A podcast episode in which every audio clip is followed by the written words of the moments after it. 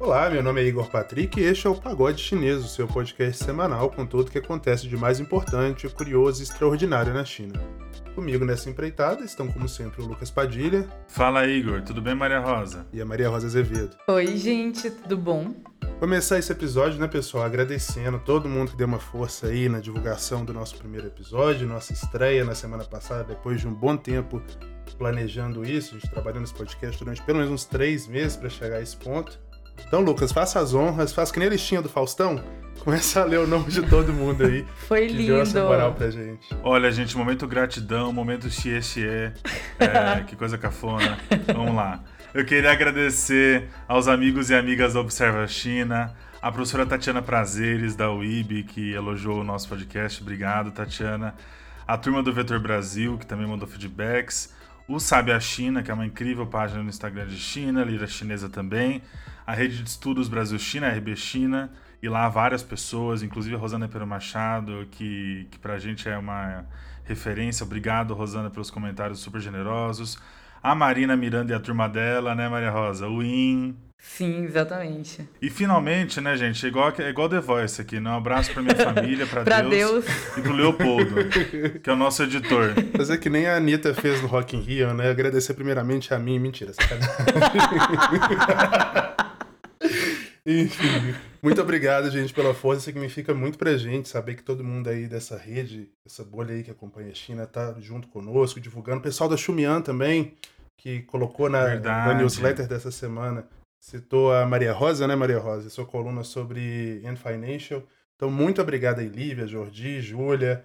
Enfim, a lista é grande, a gente não quer se estender demais, porque senão a gente acaba sendo injusto com outras pessoas também que, que comentaram, que postaram nas redes sociais, a gente está esquecendo de citar aqui, mas obrigado de coração. Vamos começar o primeiro bloco então. Roda a vinheta. A Terra do Meio é o bloco em que a gente aqui do Pagode Chinês coloca a China no centro do palco, recapitulando e explicando as notícias mais importantes da última semana. O bloco foi batizado em referência ao nome da China em mandarim, o Império do Meio. Vamos lá? Olha, após reações discretas e uma cobertura quase marginal das eleições americanas, a imprensa estatal chinesa reagiu aparentemente otimista à vitória de Joe Biden. Conhecido pela linha editorial mais agressiva e nacionalista, o Global Times deu alguns passos atrás em relação à análise que eles fizeram na semana passada. Se você não sabe do que eu estou falando, confere lá no primeiro episódio, que a gente falou sobre isso. E agora, para o tabloide, a ascensão do democrata, abre aspas, oferece uma oportunidade para avanços na retomada da comunicação de alto nível e na reconstrução da confiança estratégica mútua. Citando especialistas chineses, o jornal expressou uma cautelosa esperança de que os dois países retomem a cooperação bilateral no combate às mudanças climáticas, na contenção do coronavírus e no desenvolvimento de vacinas, sugerindo que o Biden seria, aspas, mais moderado e maduro, aspas, do que o Trump na forma de lidar com as relações externas americanas. Já na televisão, a emissora estatal CCTV cobriu de perto os desdobramentos da contagem dos votos na Pensilvânia, que foi o estado que acabou garantindo né, a vitória para o Joe Biden. Embora tenha assumido um tom neutro em relação aos resultados, a emissora promoveu uma cobertura bastante extensiva das aglomerações na Filadélfia, que é a capital da Pensilvânia, reportando confrontos e ataques verbais entre apoiadores de Biden e Trump. A exceção ficou por conta do People's Daily, que é o maior jornal da China, né, o Diário do Povo. A versão em inglês deles no Twitter acabou pegando no tweet do Donald Trump e mandou aquele shade, aquele deboche. Donald Trump tinha tweetado que tinha ganhado a eleição por uma margem bastante grande e o People's Daily só pegou esse tweet, retweetou e comentou um haha com um emoji de uma carinha chorando de rir. Bom, esse tweet já desapareceu, já apagaram, mas ficou o recado, né? Bom, Maria Rosa, a gente falou de eleições americanas na semana passada, voltamos ao tema nessa semana. E as análises, né, sempre dando conta aí do voto latino, que aparentemente os Estados Unidos descobriu que latino não é um povo só e nem vota de uma forma única. Voto feminino, voto negro. Mas um tema que ninguém comentou é o voto sino-americano, né? E tem uma quebra aí geracional bastante marcada. Como é que foi isso? Exato, Igor. É, e a gente viu que essa diferença de parar de categorizar votos por raças realmente é, pode ter sido uma das coisas que mudou a eleição entre a. mudou o resultado entre a eleição da Hillary e a reeleição do Biden, né? Eu acho que algumas coisas são muito importantes da gente observar nesse contexto, E a primeira delas é, é a importância do WeChat realmente como o principal canal de divulgação de notícias para essa população é, de, de, de sino-americanos, desses chineses que moram nos Estados Unidos. E como você deixar essas informações circulando no canal tão fechado, inclusive promove é, que conteúdo até não muito confiável circule lá dentro. Também uma coisa que eu vi algumas pessoas, muitas pessoas comentando, foi sobre a diferença que há entre a primeira geração desses é, sino-americanos e a segunda geração, filhos dessas pessoas. Como é, chineses dessa primeira geração, essas pessoas mais velhas, que se informam majoritariamente a partir do WeChat, é, como eles têm uma ligação muito grande com pautas identitárias que estão que são mais trazidas pelo Partido Republicano. Então, é, por causa disso, eles acabaram tendo uma maior aproximação com Trump. Algo que é muito diferente do que a gente vê já nessa segunda geração de chineses americanos. Pessoas mais novas, que falam um, um inglês melhor também, isso também faz muita diferença, e que realmente conseguiram é, entender melhor, por exemplo, Black Lives Matter e alguns movimentos identitários que realmente conseguem tocar mais essas pessoas novas. Muito engraçado que eu vi um, estava ouvindo um, um, podcast e nele tinha um comentário de uma de uma jovem chinesa, vinte e poucos anos, e ela mostrando a luta que era explicar para a mãe dela por que, o nome do movimento era Black Lives Matter. Na cabeça da mãe dela, é, all lives matter. Não, não, não, aquilo não fazia sentido, né? E é porque realmente racismo, essa questão, é, essa questão de raças e essa questão estrutural também, não é algo que é muito comentado na China. Mas eu quis trazer isso por um motivo, porque a gente aqui, olhando de fora racionalmente, parece que faz muito sentido que chineses é, tenham uma preferência pelo Partido Democrata, que eles votem no Biden, ainda mais quando o Biden tem a Kamala Harris, que é como vice-presidente, que é uma pessoa que tem uma descendência asiática, né? A mãe da Kamala é indiana. Então, essa eleição americana mostrou que não, não dá para a gente generalizar nada e tem que se olhar para as nuances das coisas. Olha, interpretar essa eleição dos Estados Unidos vai demorar algumas gerações, eu acho. Assim como a de 2016, quer dizer, esses fatos políticos são muito recentes. Eu fui convidado para comentar no domingo a eleição americana na CBN, na revista CBN com a Petra Chaves, é, e ela me perguntou muito o que, que, quais as possibilidades se abririam a partir de uma eleição do Biden, né? O que, que isso muda na relação entre China e Estados Unidos? Com certeza não muda uma disputa global, quer dizer, os dois países vão continuar disputando de alguma forma, mas a metodologia muda, né? A diplomacia é uma forma de fazer relações exterior, internacionais, não é a única. E o Biden vai privilegiar a diplomacia, que é essa estrutura burocrática profissionalizada que acaba se relacionando com outros países de uma forma mais regular, é, secreta, de certa forma, das conversas em lobby, quer dizer, vai tirar um pouco a discussão do Twitter vai levar ela um pouco mais para as embaixadas, para os consulados, é, para as universidades, quer dizer, vai elitizar um pouco a formulação da política, da política pública, que é a política externa americana, isso pode, de certa forma, ajudar a China e os Estados Unidos a encontrarem pautas comuns, inclusive em temas técnicos, como a produção da vacina, que o Igor comentou. É, já, já, se espera, talvez, que os Estados Unidos entre na COVAX com o Biden. É, mas, de outra forma, também, o Biden, ao privilegiar o multilateralismo, tira um pouco do espaço que a China conquistou nos últimos quatro anos. Né? A China que avançou muito pela negligência do Trump e por projetos próprios. A gente não pode também dar só o, os louros ao Trump. Quer dizer, a incompetência do Trump não é tão grande quanto a competência chinesa, na minha opinião. Então, agora o Biden disputando mais espaço com a China em fóruns multilaterais, eu acho que, de certa forma, a disputa fica mais difícil, mais, mais pegada mesmo, uma, uma disputa mais próxima, mas também menos violenta, né? Pelo menos na retórica menos violenta. Acho uma competição e não um confronto. Essa lógica a gente vai ter que acompanhar para ver o que acontece, mas é, tudo indica que seja nesse sentido. O Biden é muito ambivalente em relação a temas chineses, né? Ele tem uma história com China desde o primeiro mandato dele de senador, é, fez uma lei que regula as relações entre, entre Taiwan e Estados Unidos. Isso tudo deixou o pessoal lá em Taiwan muito nervoso durante a apuração. O mais importante disso tudo é a gente saber que é, o Biden vai, se, vai fazer um pouco como o Dan Xiaoping, acho que ele vai sentir as pedras, atravessar o rio um passo de cada vez, sentir como está essa relação, porque com certeza não está do jeito que ele deixou quando ele saiu da Casa Branca junto com Obama, né? Quer dizer, a história importa, o que aconteceu nos últimos quatro anos vai moldar o futuro também, com certeza. Eu só queria pontuar, antes de passar para a próxima notícia, que eu acho que o Lucas é uma enciclopédia viva, porque eu não fazia a menor ideia que o Biden tinha sido responsável por regular as relações Taiwan-Estados Unidos. Foi durante a reunião de pauta que eu fui aprender sobre isso. Espero que seja novidade para você também, que você tenha aprendido um pouco no comentário. Vamos passar para a próxima notícia. Olha, as exportações e as importações da China, os níveis que eles têm alcançado mesmo em meio à pandemia, não deixam de surpreender. E agora foi a vez da agência Reuters divulgar os resultados de outubro. Mais uma vez todo mundo ficou de boca aberta com os números que a China está apresentando. Segundo a agência, as exportações chinesas cresceram no ritmo mais rápido em 19 meses, enquanto as importações também aumentaram. Os dados oficiais são referentes a outubro e mostram um aumento de 11,4% em relação ao ano anterior, superando as expectativas dos analistas de mercado que previam um aumento de 9,3%. Com esse número, a China elevou o superávit comercial de outubro para 58,4 bilhões de dólares, bem superior aí a previsão de 46 bilhões que o pessoal estava esperando, né, que os economistas estavam esperando. De acordo com a Reuters, além da, da contenção eficiente da pandemia, a forte demanda mundial por suprimentos médicos e a redução da capacidade fabril em diversos países já que a gente sabe que a Europa está passando por segunda onda da pandemia, os Estados Unidos registraram recentemente, no final de semana das eleições, agora no sábado, registraram mais de 100 mil casos num único dia, esses países estão paralisados, né, dada os novos lockdowns, as novas medidas de distanciamento social que tiveram de ser impostas.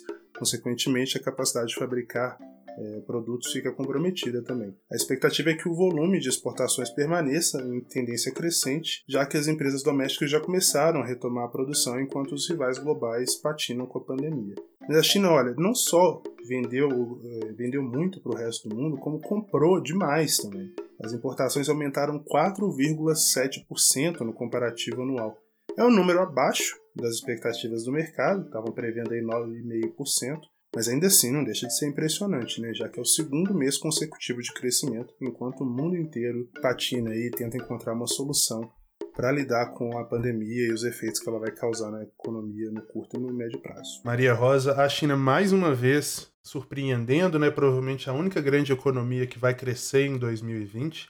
E o Xi Jinping, que não é bobo nem nada, já está de olho nisso, já está dando umas declarações de que a China pode superar a, a, renda média já em 2025 e uma economia que pode dobrar em 2035? É, Igor, exatamente. Foi isso que o Xi Jinping tem dito, né, depois do, da elaboração do último plano quinquenal.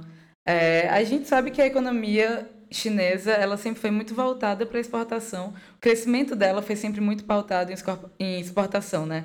Só que um fato que tem se comentado muito é que as pessoas do Partido Comunista Chinês têm comentado muito, é que o crescimento futuro da China está encontrando dificuldades nessas exportações que nunca foram encontradas antes.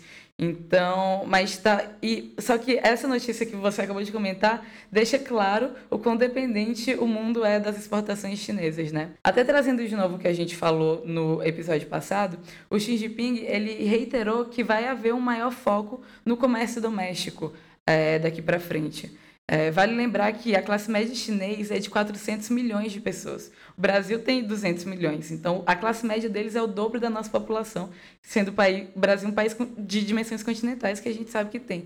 Então, é um mercado interno gigantesco. Há algumas práticas realmente que, que têm sido discutidas para como isso vai acontecer. É, tem algum, alguns economistas, eles especulam que o renminbi, a moeda chinesa, ela é desvalorizada em algo entre 15% ou 40%, que é justamente para valorizar exportações, para deixar mais barato que a, que a China exporte e que outros países comprem deles.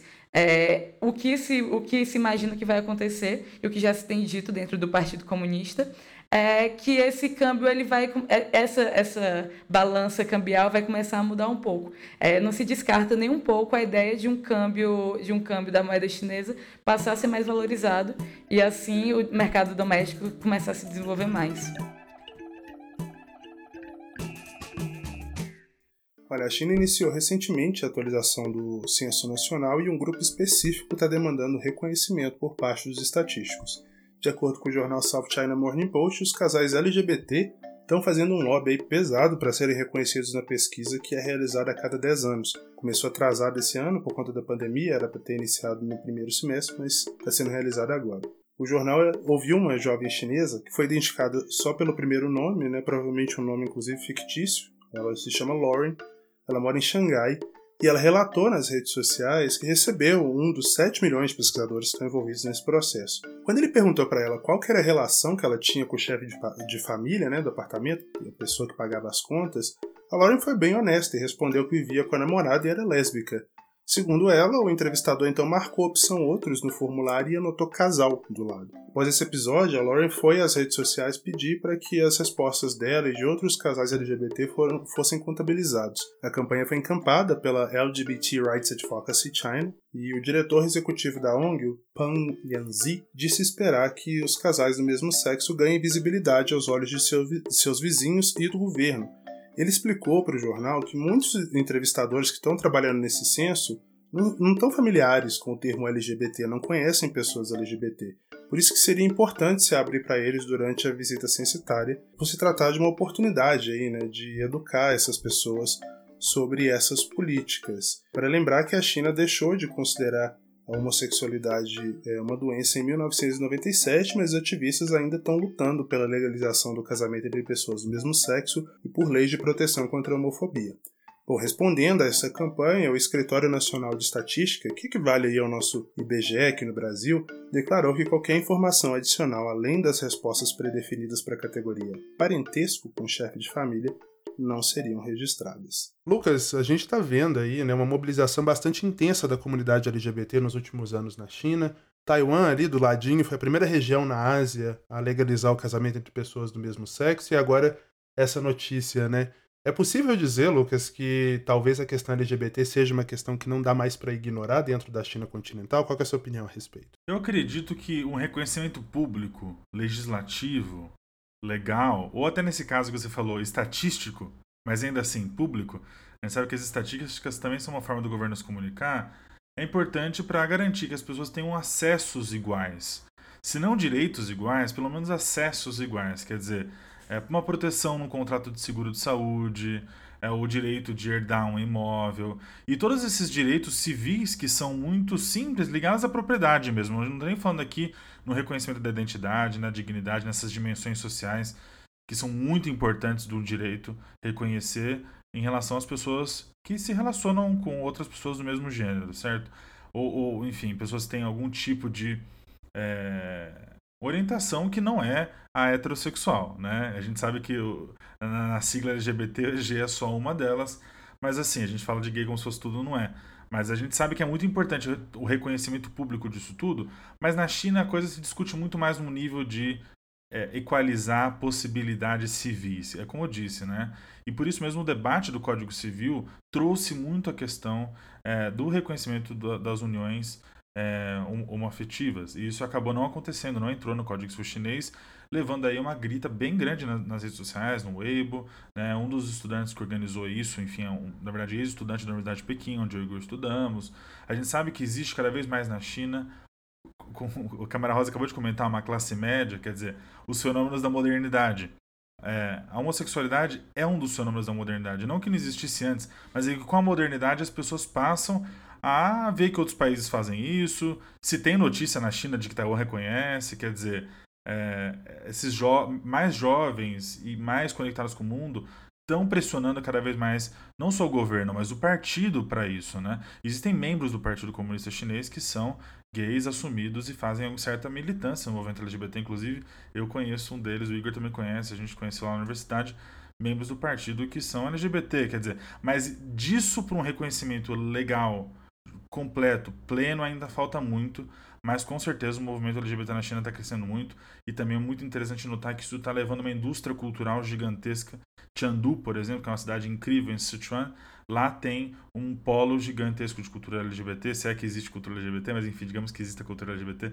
Lá em Chengdu tem as baladas, as músicas, as coisas, uma cultura muito mais acolhedora do que a média. Mas Pequim também tem, Xangai também tem. É um assunto legal da gente comentar aqui, né, Igor, no bloco de notícias, mas é um assunto de sociedade que a gente poderia fazer vários galcal sobre, poderia repercutir mais.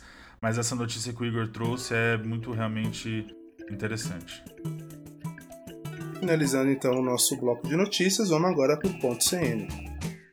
Olha, a China colocou em órbita nessa semana o primeiro satélite de conexão 6G do mundo. É, você ouviu certo, 6G, não é nem 5G É um sinal claro aí que o país vai continuar investindo em pesquisas nessa área de telecomunicações. Mas enquanto a gente está pensando lá na frente, né, a gente aqui ainda fica na dúvida, né? O que, que é o 5G que deve estrear em breve aqui no Brasil, né? Como que ele vai mudar nossa vida? Em que pé está a implantação da tecnologia por aqui no Brasil? E qual é a relação da China, né, com o Brasil nessa questão? Está tendo todo um imbróglio aí político, diplomático. Maria Rosa vai trazer um pouco mais sobre isso, explicar o que é e falar sobre o que está nos esperando em 2021. Vai lá, Maria Rosa. É, Igor, exatamente. A China essa semana enviou esse satélite 6G, colocou em órbita, e é um satélite que vai principalmente operar e rastrear e prevenir alguns desastres ambientais. Só que não vamos começar a falar de 6G, senão a coisa vai ficar muito complicada. É, eu acho que a gente tem muita coisa ainda para tentar entender do que é 5G, da Huawei e por que todo mundo está falando tanto dessa empresa, colocou essa empresa chinesa no meio de muitas discussões, desde políticas até econômicas. Então, acho que começar tentando entender um pouquinho da Huawei é bem válido. E é uma empresa chinesa, né, como a gente já falou, e foi fundado por um ex-militar, que o nome dele é Ran Jianfei, lá em 1987, em Shenzhen, e é onde fica situado até hoje. E eles começaram vendendo equipamentos que direcionavam ligações pela China rural e hoje a Huawei, na verdade, se baseia na venda de dispositivos smart, de serviços em nuvem e também de toda a infraestrutura, os equipamentos para telecomunicação. Eles são hoje o primeiro lugar do mundo na venda de smartphones. Acho que por essa ninguém imaginava, né? Em segundo lugar vem a Samsung e em terceiro lugar só vem a Apple, que ficou para trás recentemente. A Huawei oferece cerca de 30% da tecnologia mobile do mundo inteiro e isso é quase o dobro do alcance das suas rivais mais próximas. E aí, logo depois, a gente tem a Nokia, né, que é finlandesa, e a Ericsson, que é sueca. E um ponto que eu acho importante de perceber é que não tem nem de perto nenhuma empresa americana nesse rol. E até já trazendo um pouco do conflito da 5G, o governo americano tem se unido com essas empresas europeias, a Nokia e a Ericsson, para tentar correr atrás desse prejuízo. E eles têm feito isso com algumas gigantes que eles têm lá dentro, como a Dell, a Microsoft, a AT&T. Mas agora que a gente já sabe um pouquinho mais da Huawei e como eles dominam nesse campo de infraestrutura e de, tecnolo de tecnologia para telecomunicações, por que, que 5G virou uma pauta tão importante? Por que, que todo mundo está falando tanto disso? Mas primeiro, acho que a maioria das pessoas nem sabem o que é 5G, né? Para explicar isso, eu acho que vale a pena trazer um pouquinho do panorama do que são os Gs, essas abreviações de geração. E vamos fazer isso de um por um. A 1G surgiu na década de 80 e era a rede de celulares, não era ainda digital, era analógica, e permitia no máximo 2.4 kB de informação por segundo. Isso é muito pouco. Só permitia realmente que ligações fossem feitas e ainda de um jeito bem complicado.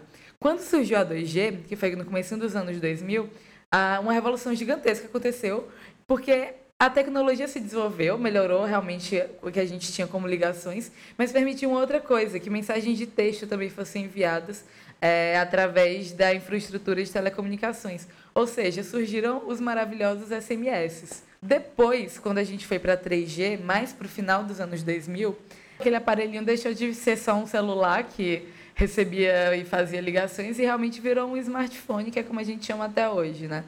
Já quando surgiu a 4G, a mudança foi mais incremental. E o 4G permitiu que uma quantidade muito maior de dados passasse por segundo. Foram possíveis transmissões em HD, transmissões simultâneas e muito mais. Ou seja, se não tivessem criado o 4G, 2020 seria um ano muito complicado, né? Porque nem live, nem reuniões via Zoom iam ser possíveis. Mas e aí? E a 5G? Pois é, a 5G permite coisas que a gente nem sabe ainda, para ser bem honesta. É, o que a gente sabe é que ela consegue ser até 20 vezes mais rápida do que a 4G. E além de, dessa maior velocidade, é, conexões são mais estáveis e o consumo de energia consegue ser quase 90% menor do que a da 4G. E um exemplo que muita gente gosta de falar, e eu acho que é bem ilustrativo, que é o do carro autônomo. Então, são esses carros que são guiados por algoritmos, por robôs, e então que não precisam de motoristas. Só que imagina só você controlar a quantidade de dados por milésimo de segundo que vão ter que estar completamente interconectados para conseguir ordenar os movimentos de cada carro que vai estar passando ali na Avenida Paulista lotada, 6 horas da tarde na sexta-feira. Então, é muito complicado, é um volume muito grande de dados. A 5G, essa quinta geração de tecnologia, dá conta disso. E é claro, isso se expande para absolutamente todos os setores que usam internet, dados, algoritmos, ou seja, basicamente todo mundo. É, aplicativo, banco, hospital, governo vão conseguir ter acessos a diversas variáveis em tempo real e organizando tudo isso com algoritmos, algoritmos preditivos, previsões vão ser feitas e, e processos vão ser feitos de um jeito infinitamente mais fluido, infinitamente mais assertivo. Mas ok, maravilha, tudo lindo. A gente vai estar cada vez mais perto dos Jetsons, né? Com carros que voam e robôs que limpam a casa. Mas a gente tem uma guerra entre China e Estados Unidos acontecendo e justamente em torno dessa tecnologia. E por que disso, né? Absolutamente tudo que a gente falou lá em cima. É, são todos os dados de uma população passando pela infraestrutura, querendo ou não, de empresa privada. E tem um termo técnico que o nome é backdoor, é, porta dos fundos. E isso é basicamente um método que é usado para se ter acesso a informações dos usuários, contornando as medidas de segurança. Então, é um tipo de fraude. É, os Estados Unidos, há muito tempo já, acusam a China de espionagem através dessas portas dos fundos, é, para roubar tanto propriedade intelectual quanto dados de pessoas e dados de empresas. E o argumento americano para comprovar isso é uma lei chinesa, que é de 2017, e essa lei diz, abre aspas, Todas as organizações e cidadãos devem ajudar e cooperar com os esforços de inteligência nacional de acordo com a lei. Fecha aspas. Ou seja, se o governo chinês ele ver que a sua soberania está ameaçada em algum momento, ele pode pedir ajuda a empresas e a pessoas para que compartilhem esses dados e assim eles consigam é, tomar as melhores escolhas dada a situação. Mas a Huawei não está deixando isso ser completamente confirmado. E eles têm feito diversos esforços, inclusive, para tirar um pouco é, essa visão americana sobre eles. A Huawei também não tem deixado o governo americano e as empresas americanas falarem isso e não fazer nada. Eles têm feito diversos acordos de proibição de backdoors e negam essa afirmação americana de que se trata de um risco para a segurança nacional dos países que usam a Huawei como sua infraestrutura tech. É, e eles falam que sempre têm sido transparentes em relação a esses tipos de assuntos. Mas sobre esse argumento, é, dá para enquadrar ele no ponto de vista político da retaliação americana contra a Huawei. Como eu falei antes, também há outras razões para isso. E acho que dá para a gente dividir elas em razões históricas e razões tecnológicas para isso.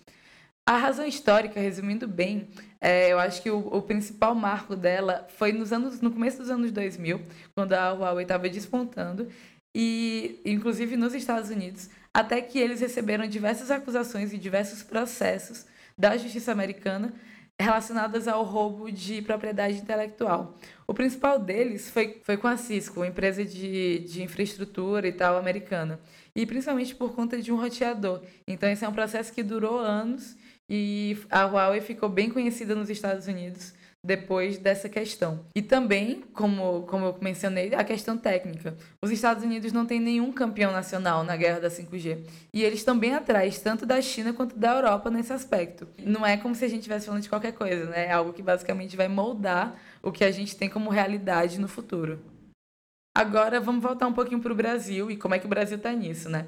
É, a gente vai ter um leilão que vai decidir o futuro da 5G aqui e esse leilão está se aproximando. E algo que já seria complicado, dada a magnitude, ele fica ainda mais complicado porque a gente está vivendo um momento de grande polarização no nosso país, né? E os Estados Unidos têm pressionado muito o governo brasileiro em relação ao banimento da Huawei e eles, inclusive, se propõem a financiar uma parte da tecnologia 5G aqui no Brasil. Só que banir a Huawei pode ser algo muito custoso e muito caro. E no caso do Brasil, uma força-tarefa já seria necessária, porque equipamentos da Huawei já são usados aqui. Então as, as operadoras de telefone, a Oi, a Vivo, a TIM, a Claro, teriam que se unir para trocar toda essa tecnologia chinesa que a gente já possui hoje. E isso é algo que poderia atrapalhar muita coisa. Tanto adiar o, o aumento da nossa produtividade, quanto fazer com que demore mais ainda para a 5G ser instaurada. A gente pode pegar o Reino Unido como um grande exemplo desse atraso, tanto na implementação quanto em custos. É, se estima que eles vão atrasar a implementação da 5G em três anos, por causa do banimento da Huawei lá, e um custo que vai ser superior a 130 bilhões de reais, único e exclusivamente por esse banimento. As vantagens para o Brasil de banir são, são razoavelmente óbvias. Uma maior aproximação com Washington e algo que pode render bons frutos nessas relações bilaterais, né? E principalmente aproveitando esse financiamento também, esse investimento em telecomunicações, mas é algo que está longe de vir de graça. Mas, gente, é isso. Tomara que tenha dado para entender um pouco. E eu realmente acho que essa história ainda vai render alguns pontos CN, porque tem muito pano para manga ainda. E voltei com vocês. Valeu, Maria Rosa. Hora do Calcal dessa semana, esse bloco que traz curiosidades e contexto histórico sobre a China. Como a gente está falando muito de eleições americanas, o Lucas vai trazer algo que eu pessoalmente não sabia, viu? Eu fui descobrir depois que a gente teve a reunião de pauta, ele me falou sobre como a Revolução dos Boxers, que foi uma revolução lá atrás da China, entre a China imperial e a China republicana, essa transição, né, acabou impactando a relação entre China e Estados Unidos. Um assunto bem curioso, todo mundo fala só sobre como a Inglaterra se comportou nesse, nesse bafafá todo aí, o Lucas vai trazer o lado dos Estados Unidos aí nessa história. Vai lá, Lucas. Bom, gente, hoje eu vou contar para vocês a história de quando Washington governou Pequim. É a revolta dos Boxers e a intensificação da relação entre China e Estados Unidos aí no comecinho do século XX. Mais especificamente no dia 14 de agosto de 1900, uma tripulação de cerca de 18 soldados de mais de oito, de oito potências aí ocidentais diferentes, do Japão Imperial, tomou Pequim, é, encerrando um cerco que já durava 55 dias ao bairro da Legação Internacional, que é esse, essa região em Pequim onde ficavam as embaixadas, os estrangeiros em Pequim.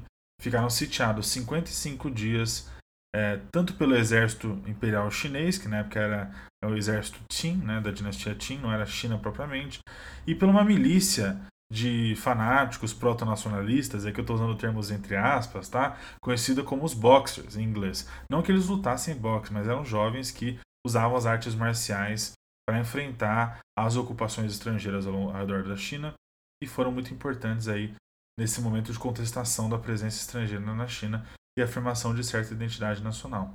A rebelião, como eu disse, ela foi também alimentada por dificuldades econômicas que já duravam há bastante tempo. A dinastia Qing foi sendo fragmentada pelos, por vários acordos e, e, tratados desiguais que criaram aqueles, aqueles portos, né, depois da Guerra do Ópio, e a crescente invasão do território chinês aí pelas potências imperiais, inclusive principalmente pela Rússia e pelo Japão. O grito de guerra dos, dos boxeadores, os boxers, era apoie os Qin, extermine os estrangeiros. A captura de Pequim acabou com o que ficou conhecido como a Rebelião dos Boxers. Esse período que durou mais ou menos dois anos, o término oficial do conflito só foi acontecer em 1901. Então, um conflito começou muito rápido, terminou muito rápido, mas terminou com um protocolo que o título dele já revela o número dos envolvidos. Vou ler para vocês o título, tá? É Áustria, Hungria, Bélgica, França, Alemanha, Grã-Bretanha, Itália, Japão, Holanda, Rússia, Espanha, Estados Unidos e China. Dois pontos. Protocolo final para a resolução das perturbações de 1900. Esse é o nome do documento. Entre a conquista de Pequim em 14 e 15 de agosto e a assinatura do protocolo em 7 de setembro do ano seguinte, a cidade foi ocupada e administrada pela Aliança das Oito Nações. Os Estados Unidos se comprometeram cerca de 2.500 soldados e fuzileiros navais que foram enviados né, às pressas, tanto dos Estados Unidos quanto das Filipinas, onde os americanos estavam lutando contra uma insurreição local, para a luta em Pequim. É, foi um dos primeiros casos de tropas americanas engajadas em uma guerra de coalizão, no sistema de alianças, e na ocupação militar pós-conflito de um território estrangeiro. A gente já viu isso acontecer várias vezes no século XX. Aí nos primeiros meses do século XX, isso aconteceu na China. Então, e aí depois do fim do combate aberto em Pequim, os aliados declararam uma lei marcial e os americanos receberam um canto ali sudoeste da cidade para administrar, sob comando do coronel Adna Chaffee, que recebeu o posto de major-general dos voluntários para o conflito dos Boxers.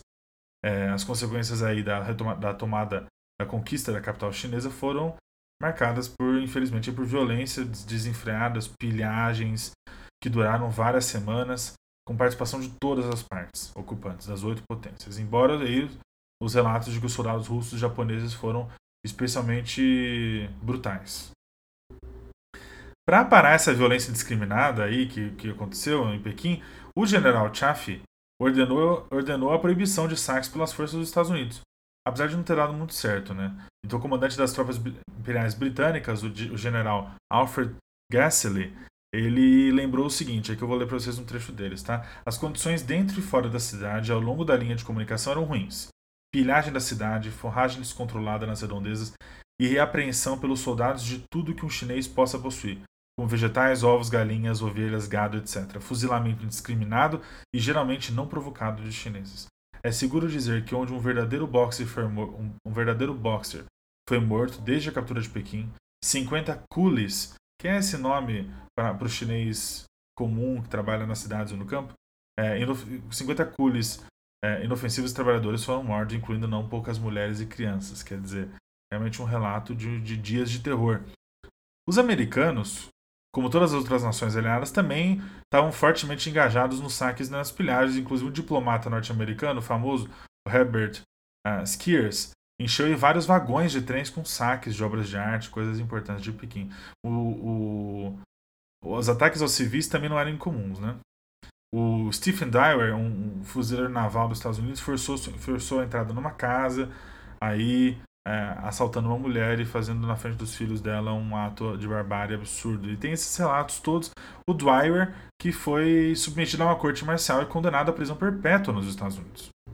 Aí a história começou a virar. Apesar de muitos continuarem, continuarem impunes, né?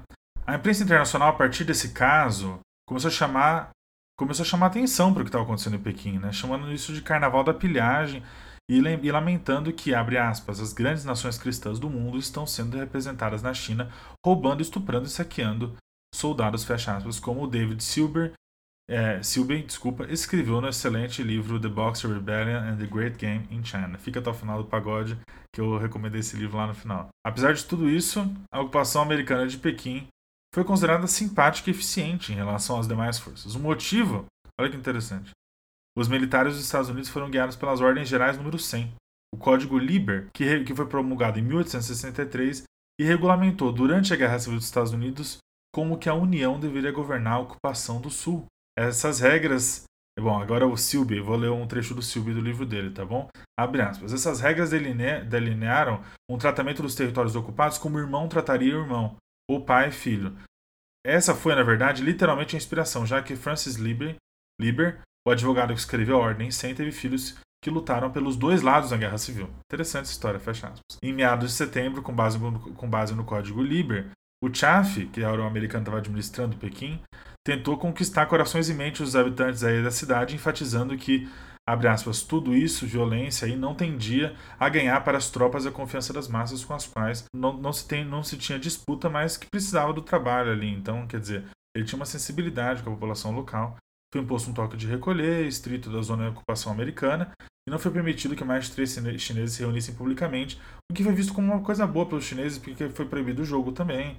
E os, os lugares de consumo de ópio, que na época era uma, uma, uma coisa assim, muito que, que destruía muito as famílias chinesas, os habitantes chineses não eram autorizados a portar ou possuir armas de fogo. Isso criou uma certa situação de estabilidade em Pequim, ali nessa zona americana. Em outubro de 1900, o Comitê de Gestão da Cidade de Pequim se reuniu pela primeira vez e era formada por britânicos, italianos, alemães, japoneses e americanos. Né? É...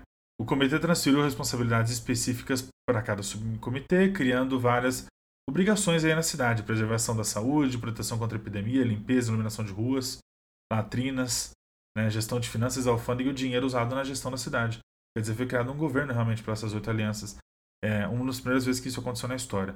Todas as forças militares internacionais, inclusive os americanos, estavam caçando ainda os insurgentes boxers depois de meses, né? Mas o governo americano também deixou o sistema jurídico chinês em vigor, tratando apenas crimes cometidos como os estrangeiros. Quer dizer, os Estados Unidos, de certa forma, se, se criou limites para si próprio e para os outros países enquanto eles governavam Pequim. Bom, os médicos do exército americano também levaram aí serviços públicos importantes, como é, uma campanha de vacinação que fez com que a maioria dos chineses fosse para a região que era a região ocupada pelos americanos, que foi por muito tempo Aí, a partir dessa época, a região mais ocupada de Pequim por chineses, quer dizer, existia ali alguma infraestrutura, algo bacana. Em março de 1901, quando os americanos estavam saindo da cidade, é, as tropas eram necessitadas ali nas Filipinas por urgência para lidar com o assunto, né? Uma população chinesa de 13 mil pessoas, uma, fizeram um abaixo assinado e entregaram aí o general Chaff pedindo aos Estados Unidos que ficasse. É um abaixo assinado de 13 mil chineses pedindo para que Washington governasse Pequim por mais um tempo. É, mas nem tudo são rosas, né? A gente não deve desviar o foco de dizer que foi a ocupação de Pequim por, oito, por uma aliança de oito nações. Foi uma, foi uma coisa, uma situação brutal aí, com centenas de boxeadores sumariamente executados, né? E apesar dos melhores esforços, também a gente precisa pensar na ocupação americana como parte desse sistema um pouco maior aí de violências, né? Os Estados Unidos pode ter instalado até um regime de ocupação militar mais humano, se é que isso é possível, né? Do que as potências europeias e principalmente o Japão. Mas mesmo assim, permaneceu ali um regime de ocupação baseado na ameaça, na força e na intimidação, como falei, em proibições duríssimas durante um breve período em que eles governaram partes de Pequim.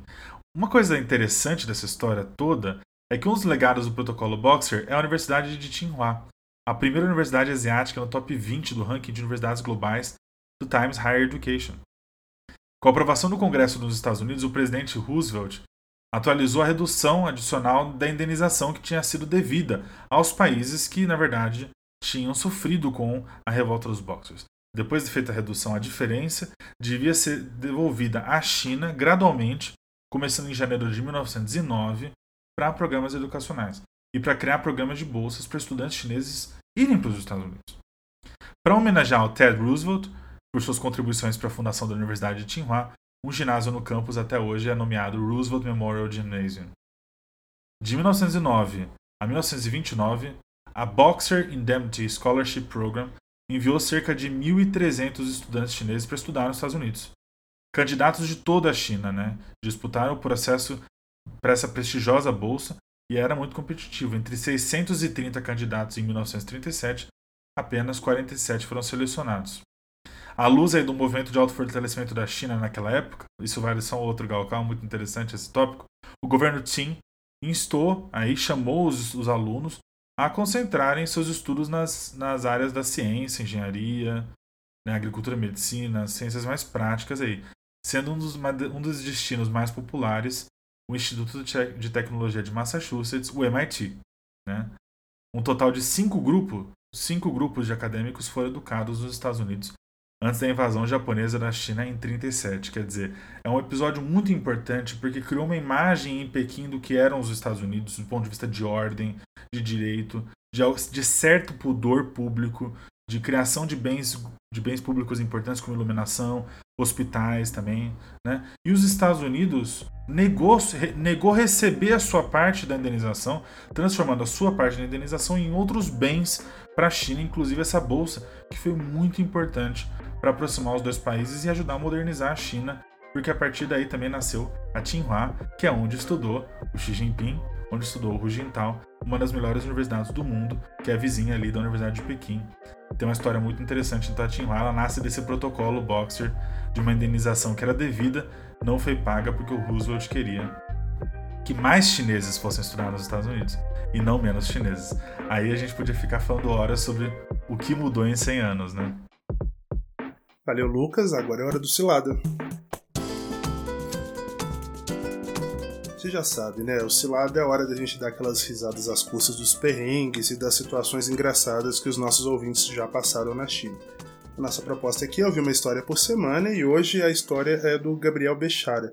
Gabriel, espero ter lido seu sobrenome correto, mas se tiver errado, depois você me puxa a orelha, viu? O Gabriel é administrador, estudou chinês durante muitos anos, fala chinês perfeitamente e vai contar pra gente de como um bilhete grudado num guarda-chuva em Xangai evoluiu para uma das conversas mais curiosas e constrangedoras que ele já teve. Vamos ouvir.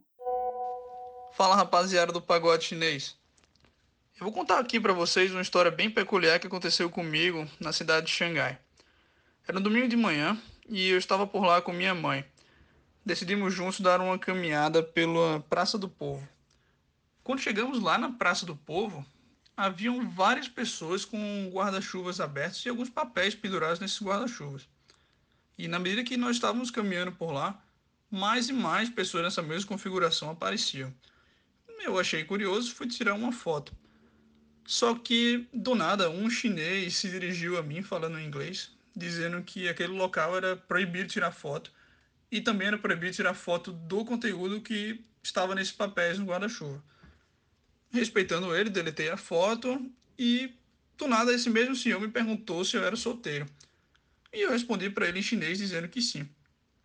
Esse senhorzinho chinês, que parecia ser bem calmo, ele mudou o comportamento, me puxou pelo braço e me chamou para conversar. E no meio dessa conversa ele me mostrou o que estava ali naqueles papéis dele ali pendurado no guarda-chuva. E o que me chamou a atenção foi que o primeiro papel era o currículo da filha dele, que mostrava toda a experiência profissional, formação acadêmica, onde ela havia estudado, experiências internacionais, os bens que ela e a família possuíam e a renda média mensal que, que ela tinha. E a conversa começou a ficar meio estranha. Logo em seguida, ele me mostrou o que tinha no segundo papel. E era um currículo que o par perfeito para casar com a filha dela deveria ter. E essa conversa me assustou demais, me levantei surpreso e quis continuar o passeio com minha mãe. E na medida que a gente andava, esse senhor estava me perseguindo, falando que eu era um jovem solteiro em busca de uma noiva chinesa. Então vocês podem imaginar, não é? Aquelas pessoas que estavam ali sentadas expondo suas filhas voltaram a fazer a mesma situação comigo. E se repetiu tantas vezes até que saímos do parque. Realmente foi uma verdadeira cilada que me meti quando estava lá na China. Olha, eu vou, eu vou lembrar aqui, eu vou ressuscitar. Eu não sei se vocês vão lembrar, gente. O Gugu tinha um quadro que chama Quem Quer Casar com Júnior. eu acho que já dá pra fazer. Hoje não, o Quem parou. Quer Casar com Gabriel. Meu Deus, Hoje não, quem é da Bachelor, longe. qualquer programa de baixaria da MTV perto desses casamenteiros da China lá, tentando juntar os casais. Maravilhosa a história. Mas é Não, um eu- negócio fino, né? É um LinkedIn offline, pelo jeito. E eu queria falar que a ironia do destino que a gente está gravando isso no dia dos solteiros, né? 11 do 11. Verdade, eu não Verdade, tinha olha pegado. só. Foi pensado É pelo claro. grande roteirista Com certeza. Patrick. Foi pensado, Ah. foi pensado. A gente discutiu ontem na semana de pauta, gente. E, Não, mas nossa, é- eu é- morro de medo da minha avó saindo- descobrir que dá pra fazer isso. É a cara dela. Olha, mas saindo um pouco da, da piada, isso é comum, né, né, lá na China, porque a relação de casamento também é uma relação é, comercial, de certa forma, né? É importante que as duas pessoas tenham um prospecto de carreira bom, assim, inclusive tem uma pressão muito grande em cima é, dos jovens chineses de construir patrimônio para poder casar, afinal de contas, a cultura diz que o jovem é responsável, né, pelo, é, pela assistência à família quando todo mundo fica mais velho, então é importante que o casal seja bem sucedido também, né? É, e essas pessoas que viveram muito intensamente a política do filho único também, né? Então, que traz ainda mais importância pro casamento desse filho. Mas olha, a história do Gabriel, eu só pensava numa coisa. A gente podia entrar aqui nas conversas sobre o que isso tudo significa. Eu só pensava em uma coisa só. Imagina se fosse eu e minha mãe. minha mãe que vai ouvir esse. Minha mãe que está ouvindo, eu tenho certeza que minha mãe está ouvindo. Assim, não façam isso no Brasil, tá? Eu sou super a favor da gente pegar, aprender com as coisas boas da China, sabe? Quer trazer bubble tea, traga, sabe? Vamos fazer as Ei, coisas da China bubble no tea é Brasil. Tem coisa taiwanês. legal. É, taiwanês, que é chinês também, Maria Rosa. Mas assim, vamos trazer as coisas. Trazer as coisas da China que são ótimas, Xiaomi, né? Que o pessoal fala Xiaomi. Só pelo amor de Deus, não tragam essa estrutura. Imagina você ir na Praça Benedito Calixto ali, aqui em São Paulo, comprar um artesanato, sabe? Comprar uma pintura. E daí tem uma pessoa que tá, que tá lá, sabe, falando pra você casar com a filha, com o filho, né? Eu não conheço a mãe do Lucas pessoalmente, mas eu sei das histórias, então eu posso dizer com certeza que essa ideia é perigosa se chegar no apartamento dele. É capaz minha mãe aprender a falar chinês e ir pra China pra fazer um negócio desse.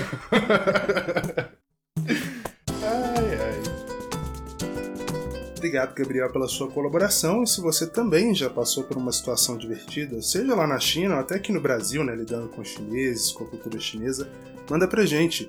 É só gravar um áudio de até 3 minutos e enviar no nosso Instagram, arroba pagode chinês, ou pelo nosso canal oficial do Telegram. Senhoras e senhores, mandarins e mandarinas, esse episódio do Pagode Chinês está chegando ao fim, mas antes a gente deixa aqui as nossas sugestões de livro, de filme, revista, poema, meme, enfim, o que mais valer sua atenção até o nosso próximo episódio na semana que vem, na próxima quinta, né?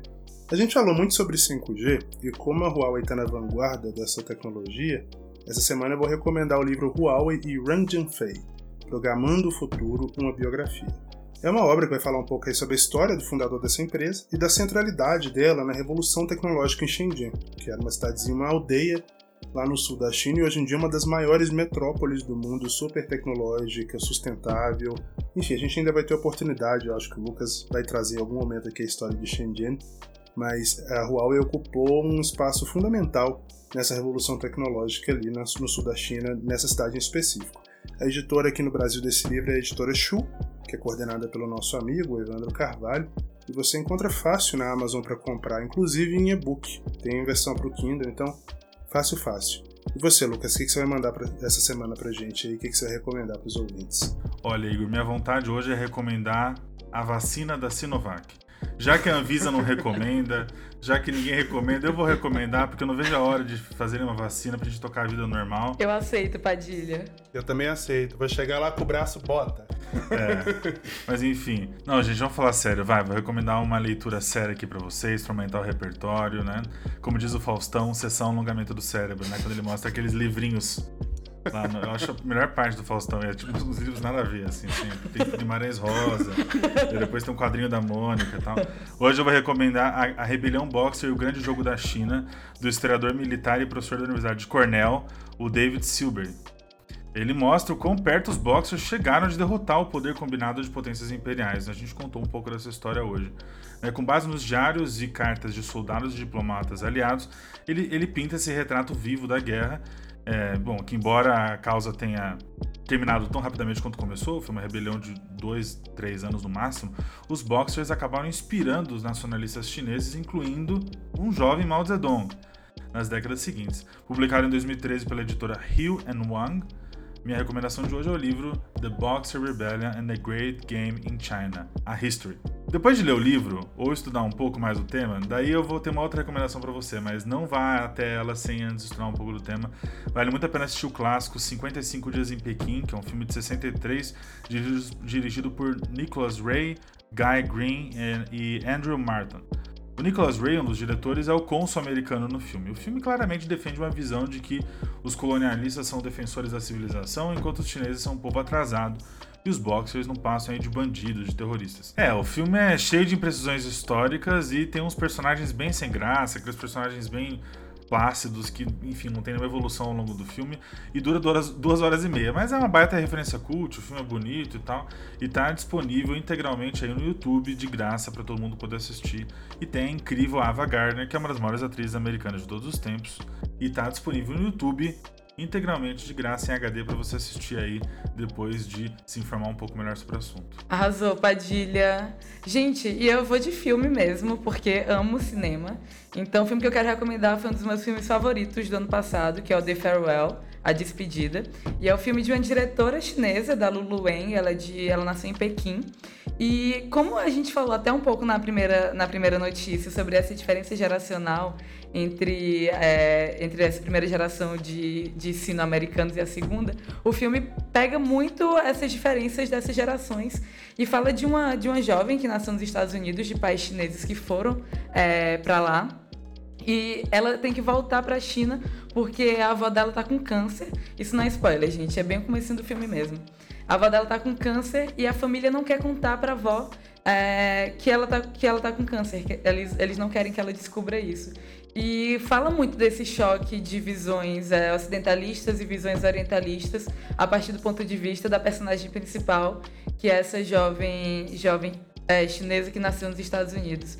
Então é um filme demais, é um drama familiarzão, extremamente bem feito, que eu recomendo muito. Bacana. Bom, o Pagode Chinês é uma produção da Risca Fac em associação com a Observa China. A direção e edição é do Leopoldo Cavalcante e se você quiser entrar em contato com a gente, é bem fácil. Nosso endereço de e-mail é contato@pagodechinês.com.br. Você também pode falar com a gente no nosso Instagram, já mencionei o endereço aqui, mas não custa lembrar, né? Arroba pagode chinês.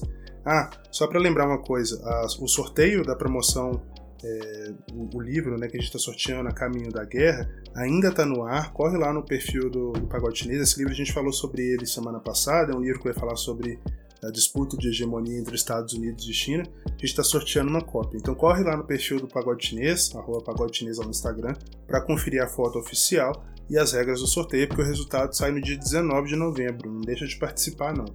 A gente se despede, claro, com um provérbio chinês. Atenção! É fácil encontrar mil soldados, mas é muito difícil encontrar um bom general. Até semana que vem, gente. Valeu.